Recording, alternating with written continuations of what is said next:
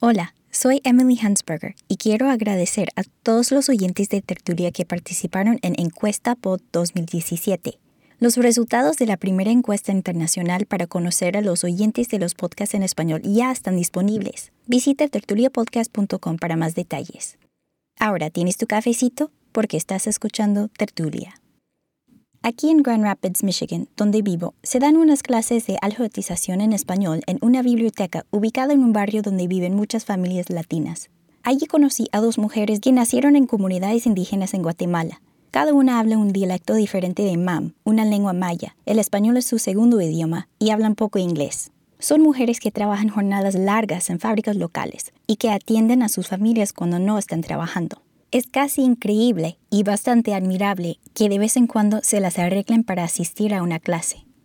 En comunidades a lo largo de los Estados Unidos, hay latinos de primera generación que, a pesar de muchos desafíos, están haciendo algo que nunca tuvieron la oportunidad de hacer en sus países de origen, aprender a leer y escribir el español. El analfabetismo afecta a personas de todos los países, a hombres, mujeres, ancianos y jóvenes. Una vez, las alumnas de la clase de alfabetización conversaban conmigo sobre por qué sus padres no las mandaron a la escuela cuando eran niñas. Una decía que no culpaba a sus padres, porque tenían que trabajar en el campo y entendía que necesitaban que ella cuidara a sus hermanos menores. En cambio, su compañera sí culpaba a los suyos. Hasta les llamaba para reprocharlos, diciendo, ¿no ven que ahora estoy sufriendo con todos los papeles que tengo que llenar para mis hijos? Yo me llamo Gilberto, mi apellido es Saavedra, nací en Colombia, en un pueblito que se llama Moniquirá, Boyacá. Eh, nací el septiembre 7 de 1942. Gilberto es un amigo mío que conocí hace más de 10 años en una clase de alfabetización en español en Washington, D.C. Gilberto sí sabía leer y escribir el español cuando llegó a vivir en los Estados Unidos, pero había dejado de estudiar cuando era adolescente. Yo me crié en el campo. Sí, iba a la escuela, pero cuando nos fuimos a vivir a Bogotá yo tenía aproximadamente 12 años. Para esto entonces mi mamá se había casado con un joven, el cual no es mi papá, y él era constructor. Entonces, una vez que fuimos a Bogotá, ya no más estudiar y a trabajar. Me enseñó a mover ladrillos, a mezclar la arena con el cemento y a todo eso y para mí pues no era tan agradable y todo, pero él me obligaba, él decía, tú tienes que aprender a ser hombre. Así que entonces no más escuela por ahí, sino que era a trabajar. Ya después empecé a ser adulto y entonces empecé a trabajar por mi propia cuenta. Gilberto conoció a su esposa Magdalena, quien es puertorriqueña, cuando ella viajó a Bogotá con un grupo de su iglesia. Empezaron una relación a larga distancia y en 1977 se casaron y se fueron a vivir en Puerto Rico. Cuatro años después se mudaron a DC. Durante el noviazgo, esos primeros años, ¿alguna vez Gilberto te habló de su deseo de seguir aprendiendo o que tuvo que dejar de estudiar para trabajar? No, la verdad es que yo no sabía nada del nivel escolar de Gilberto. Magda fue a la universidad en Puerto Rico y es maestra de profesión. ¿Cuándo empezaron a hablar de eso, de, del pasado? Eh, mira, realmente como nuestra relación al principio fue de lejos, fue hasta después que nos casamos. Después de casarse, Gilberto y Magda tuvieron tres hijos y ambos trabajaban. No había tiempo para que Gilberto volviera a estudiar mi esposa y yo nos pusimos de acuerdo a trabajar y a luchar. Nos dedicamos a nuestros hijos y le dije, si yo no puedo estudiar, no me importa. Lo más importante es que ellos sí logren estudiar y capacitarse, que no se vayan a quedar como yo, porque realmente yo era una persona consciente de lo que es ser una persona estudiada y lo que es ser una persona no estudiada. Cuando sus hijos ya eran adultos, había pasado medio siglo desde que Gilberto dejó de ir a la escuela para trabajar para su padrastro. Por fin había llegado el momento de volver a estudiar, y Gilberto empezó a ir a unas clases de alfabetización que se ofrecían los sábados en una escuela local. Allí conoció a otras personas de distintos países con historias similares a la suya, o que huyeron de la guerra y la violencia y nunca más regresaron a la escuela. Magda notó que su esposo llegaba feliz de sus clases, a pesar de haber pasado tres o cuatro horas allí y después de haber trabajado 60 horas durante la semana como encargado de un estacionamiento. Ella acompañó a Gilberto un par de veces a las clases y quedó impresionada.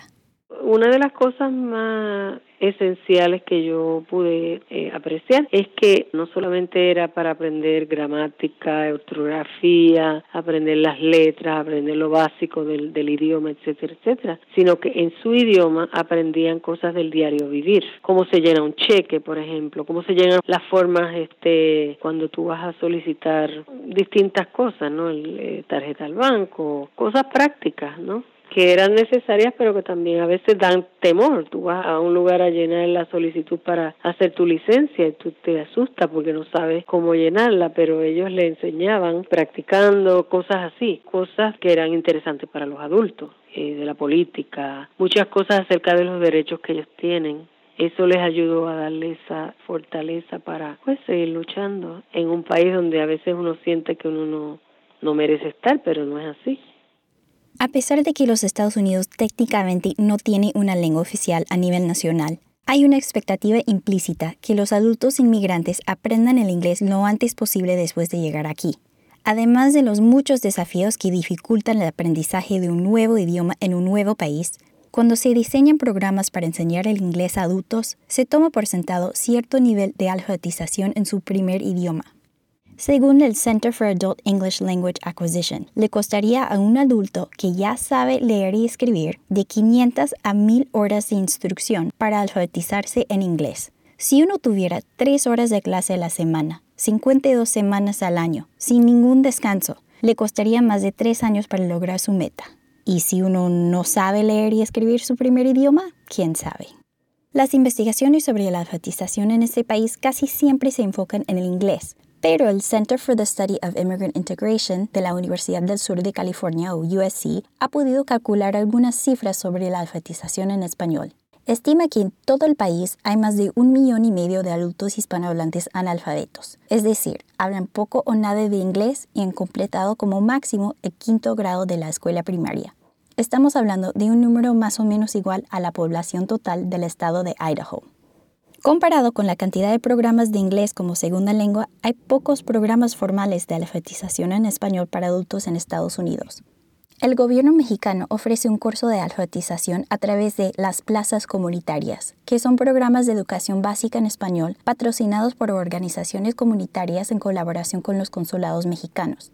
Según mi propia experiencia, la mayoría de los programas de alfabetización en español no cuentan con un currículo formal sino que dependen de materiales improvisados y silabarios y cartillas traídos de Latinoamérica. A veces son materiales infantiles y hay que adaptarlos. Que yo sepa, solamente existe un curso completo de alfabetización en español diseñado en los Estados Unidos específicamente para adultos de habla hispana que viven aquí.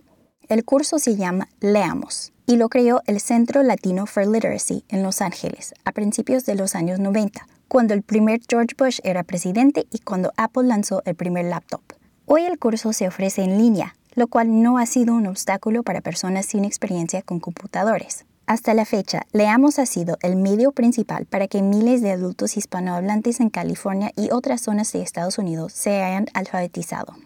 Al principio llegaban y no te miraban a los ojos, no había contacto de vista, caminaban casi como, como, agachadas de los hombros, hablaban muy bajito, así muy tímidas. Y luego después una transformación con la cara en alto, con una voz más firme, te decían, yo pensé que yo nunca iba a sacar mi ciudadanía, sacaban su ciudadanía, decía, mire, ya estoy en clase de inglés, te hablaban con aquel orgullo, con aquella seguridad esa es la voz de Ana María Ruiz, quien ha trabajado como miembro del personal y de la Junta Directiva del Centro Latino. Nació en Guatemala y a los 15 años se mudó con su familia a Los Ángeles. Durante una buena parte de su carrera profesional, Ana María dirigió programas de educación y apoyo laboral para adultos, hasta que se unió al equipo del Centro Latino para ayudarla a lanzar su campaña de alfabetización en español. De niña no sabía que mis abuelos no sabían leer y escribir le dije a mi mamá en ese entonces cómo me emocionaba porque nunca pudimos ayudar a, mis abuelos. Entonces me dice, ¿sabes qué? Me dice, esto es como, como un reto, como para que puedas este, dar lo que no pudiste dar antes, ¿verdad? Ahora lo puedes hacer con más personas en este país. Entonces ella fue la que me, me animó porque yo realmente te voy a ser sincera, eh, la organización estaba en un sector feo, muy feo de Los Ángeles que se llama Pico Union. Entonces a mí no me llamaba la atención estar ahí, ¿verdad? Porque tan feo el ambiente. Pero cuando tú ya entrabas era otra cosa. Ver a una mamá empujando la carriola con un niño chiquito y con un niño a la derecha y con otro niño a la izquierda con sus bolsitas para ir a estudiar y sientes como el contraste. Si me permites, quiero hacer una breve escala en América Latina. En 2004 pasé dos meses en Argentina para estudiar una campaña de alfabetización ligada a un movimiento social que había surgido durante el argentinazo del 2001. Hubo un colapso económico total y una crisis política y social por todo el país. Una cantidad masiva de personas quedaron desocupadas, sin trabajo. La gente empezó a llamarles piqueteros porque salían a la calle en grandes manifestaciones para bloquear las carreteras. Pero los piqueteros también organizaban comedores y espacios en barrios marginados para intentar satisfacer las necesidades básicas de esas comunidades, incluyendo la de la alfabetización. En Latinoamérica hay varios casos de movimientos populares que llevaron a cabo campañas de alfabetización masivas. Unas de las historias de éxito más conocidas tuvieron lugar en Cuba y Nicaragua durante el siglo XX. Hasta hoy, Cuba tiene una tasa de alfabetización por encima del 99%.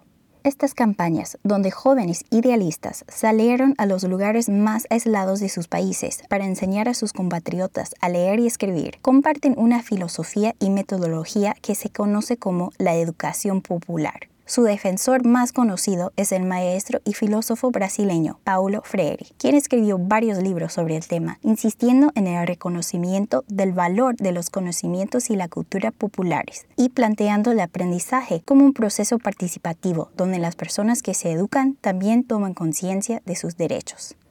Los programas de alfabetización en español en los Estados Unidos no son parte de una campaña unificada, ni de un movimiento social son pocos y están desconectados, y muchas veces logran ofrecer clases con más buenas intenciones que recursos.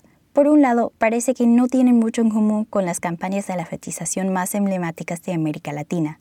Pero por otro lado, las personas y organizaciones que se esmeran por ofrecer una solución a la falta de alfabetización en sus comunidades están haciendo algo que tiene raíces sureñas. Marcos Cajina, el fundador del Centro Latino, es de Nicaragua donde de joven había participado en una campaña de alfabetización. Años después, cuando ya vivía en Los Ángeles, se encontró en una situación que lo llevó a recorrer a esa experiencia en su país natal. Ana María me contó la historia.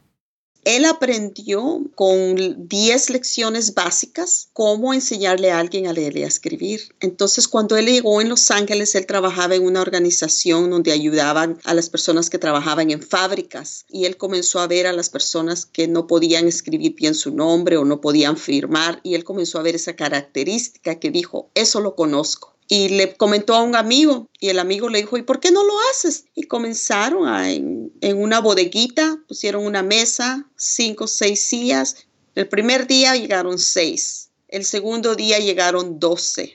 Y se corrió la voz y así fue el principio de Leamos en Los Ángeles. ¿Qué para ti es la educación popular y qué tiene que ver eh, específicamente con Leamos?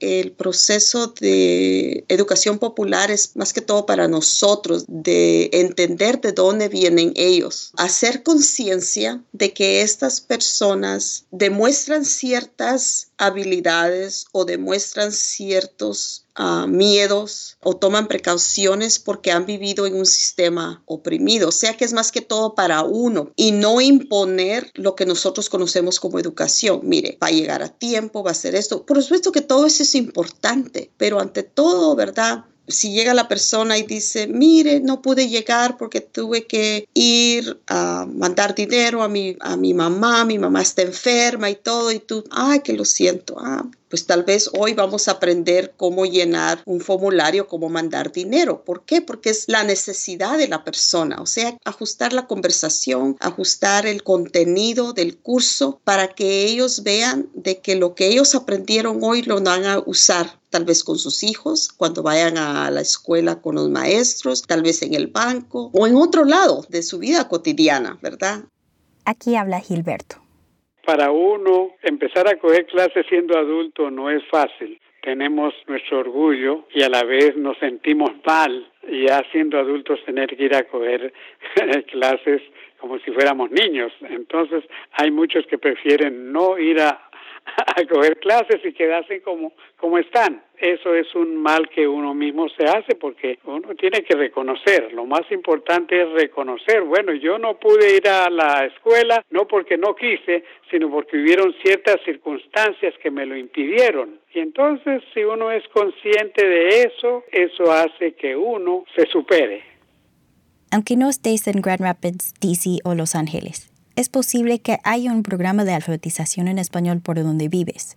Una cosa que todas esas clases tienen en común, no importa el lugar, es la valentía de las personas que quieren alfabetizarse y salir del margen. Gracias por escuchar Tertulia. No te pierdas ningún episodio. Visita tertuliapodcast.com para suscribirte. Tertulia es una producción de Tertulia LLC. De Tertulia. Tertulia.